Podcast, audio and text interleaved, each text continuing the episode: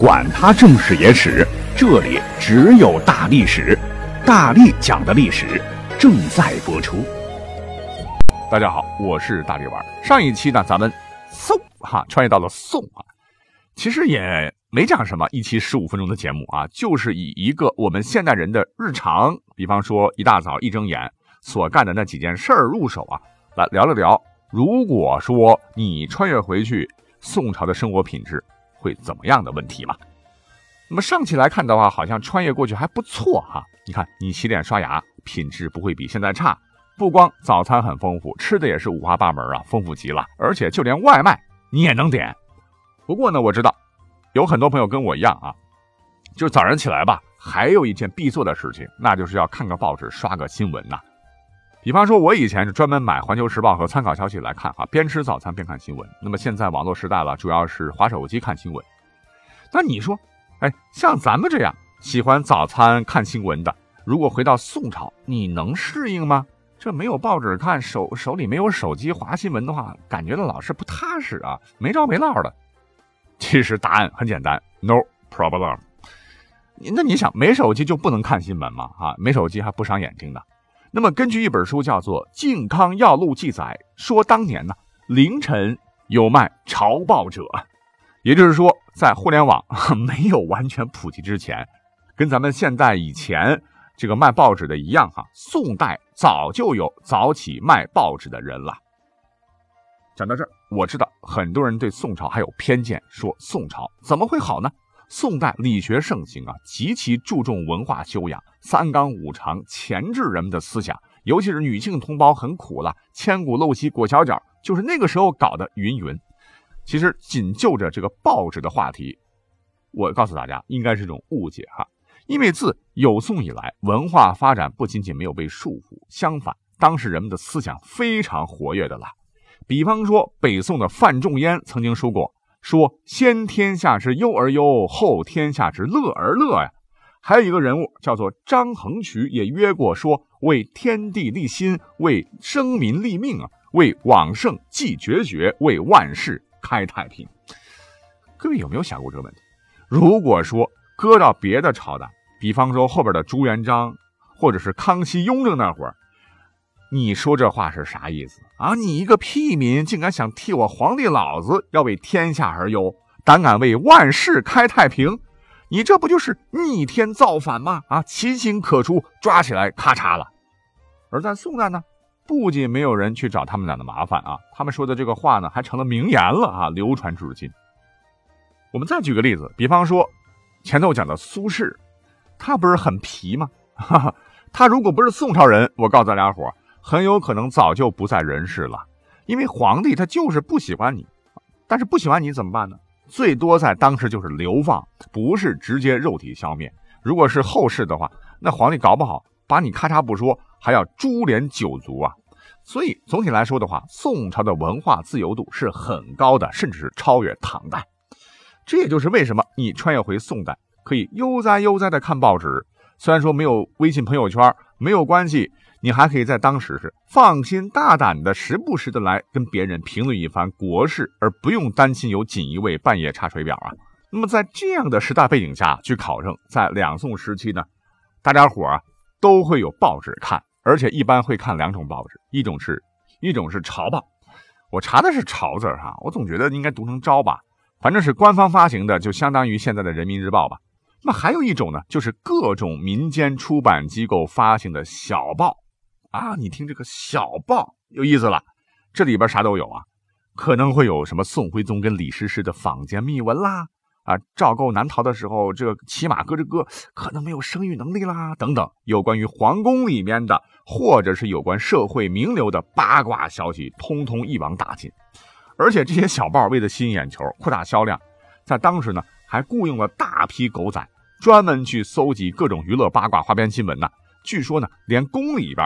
都有他们的耳目，就是因为这些小报吧，就是为了多赚钱好卖嘛，满足人民群众的这个猎奇心嘛。往往的职业操守就很差啊，会发布一些虚假新闻。呃，对，在宋朝的时候也有虚假新闻啊。据说当年在北宋末年，有个老先生叫蔡京啊，是把持朝政，这个美誉度很差。当时老百姓就觉得他是个大奸臣呐，于是乎呢，一些小报就撺掇起来，就刨着了一条当年震惊全国的假新闻，说啊，呃，对蔡京啊倒行逆施的行为，连宋徽宗也看不下去了，已经下了诏书，把蔡京老贼满门抄斩，其小团伙也被大宋纪委一举摧毁，云云。你 要知道，当时的蔡京还没失宠呢。他看到满大街都是这样的报纸，气得都快吐血了。来人呐，赶紧洗白呀！是接连的召开官府的新闻媒体发布会，拼命的向社会大众来澄清此事啊，搞得当时社会上也是沸沸扬扬，足以见得面对炮制虚假新闻这样的事儿啊，古代也是要严厉打击的。那么，据考证。这种毫无底线的小报呢，最早其实出现在北宋的末年，一直到南宋呢达到了顶峰啊。因为是私人的嘛，所以没有广告的概念，当时啊就靠发行来赚钱。你还别说，哎，人家这些活得还挺好，哎，足以见得宋朝那简直是自由的没边了。但是啊，说到这儿，我觉得这也是非常值得我们骄傲的大事儿，因为你要知道哈，国外直到十七世纪才有了所谓的报纸啊。相对比的话，比宋代整整晚了七百多年。好了一口气儿，哎，我们就说完了。咱们现代人如果穿越回去，可能早上一睁眼所干的几件事儿，怎么样？各位听到这儿，有没有想穿越一下的冲动呢？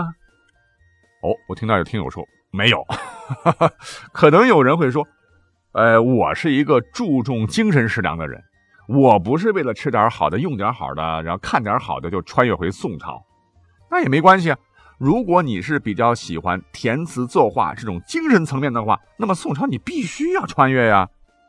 因为你可能不知道宋代有多少词人呐，他们写了多少首词啊啊！因为所谓经济基础决定上层建筑，仓廪实而知礼节嘛。经济大繁荣肯定带来的是文化大繁荣啊。如果我们去找找全宋词当中啊，你去查一查，有名有姓的词人就有一千三百三十多人。词作呢，大概是两万一千一百一十六首啊，多不多？如果我们再找本书叫《宋代诗人大全》，收录的有多少位创作大神？七千八百六十八人，词作不可知也。所以呢，你想享受啊精神层面的大餐，哎，想回去跟苏轼吃个肘子斗斗诗，刘永干个二斤填填词儿，或者是跟辛弃疾比下剑。剑是刀剑的剑哈，豪放一把的话，那宋朝绝对是你魂牵梦绕的时代。那说到这，很多朋友可能又会说，我可没有那雅兴啊，我穿越回去呢，就是单纯的想回到过去来悠然自得的生活，过小日子。那你前头说的吃个早餐，呃，点个外卖，看个报纸，那都是稀松平常事，可不能引起我的兴致啊。那好了。下面呢，我们就再来认真的说道说道，为什么两宋可能也适合你？为什么呢？各位知道吗？以前国内主流历史学者都曾经说过，说晚明才是资本主义萌芽。可是呢，已经有很多汉学家经过研究得出结论，说宋代其实才是中国近代化的开端，是现代的拂晓时辰。我们就从实际的民生经济来看啊。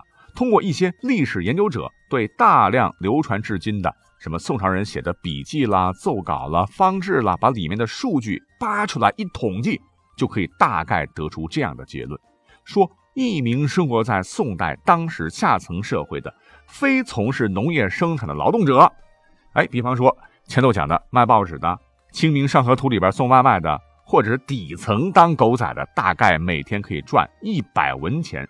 在当时，如果你是蓝领卖力气的，大概可以赚一百七十文；如果再好一点，在当年国有的手工业当工人，每天可以给两百多文钱。也就是说，这个收入算是当年宋代下层平民的大致的工资底线。那么，他们的日子过得到底怎么样啊？现在呢，有一本书叫做《宋代物价史》啊，哎，这本书真的好啊。就几乎搜集了宋代所有涉及物价的记载吧，就相当于一个大数据啊。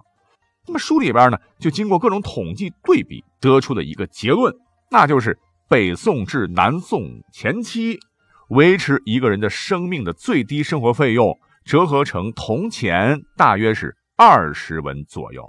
哎，也就是说，宋代一家五口如果一天最低的生活成本应当在一百文钱左右。哎，听到这个数据，你会说，那对比上头的这个数据，看来生活还是很不容易呀。啊，不，刚才说的一百文钱只是一个底数，是一个人的最低工资啊。一大家子人来说的话，不太可能只靠一个人来打工养活。如果是在宋朝啊，商品经济发达，就业岗位是比较多的情况下，那两个人来挣钱养家呢，那生活品质肯定就不简简单单是吃饱肚子了，小日子还是过得不错的。那么外加我们都知道，宋朝呢，它还是世界上当时数一数二的富庶的朝代，不光整个国家富哈，它还典型的是一个藏富于民的朝代，起码是在全盛的时候呢，这个货币的购买力相当高啊。北宋大诗人苏轼不是有首诗吗？可以来做个证明啊。他说：“黄州好猪肉，价贱如泥土。贵者不肯吃啊，贫者不解煮啊。”就足以说明，吃个肉对于宋代老百姓来说，可比前代容易的多得多啊。而且宋朝和后面的明和清也不一样，它没有闭关锁国，反而是鼓励对外贸易，所以导致宋朝财政收入中百分之六十来自于商业税。哎，这很重要啊！就不像大多数朝代，主要征收的是农业税。如果遇到灾荒之年，老百姓连饭都吃不饱，你还要强制征收啊，收你个头啊！会引发大的社会动荡。所以呢，我们从经济、生活、民生各个不同的角度来说的话，宋朝的确是我们都向往之的一个朝代。更别说宋朝，那还是一个懂得创新的时代，纸币的发明了，胶泥、活字印刷术了。不光四大发明三个都集中在宋朝了，宋朝还有当时领先世界的土木工程、航海术和冶金学方面的创新成果，直接化作了驱动力，推动了宋朝经济的发展和繁荣，也对人类文明产生了深远的影响。所以，不穿越到宋朝，各位于心何忍呐？啊，好嘞，那穿越系列我们今天就先讲到这里了，下一期节目我们五月份再见，拜拜。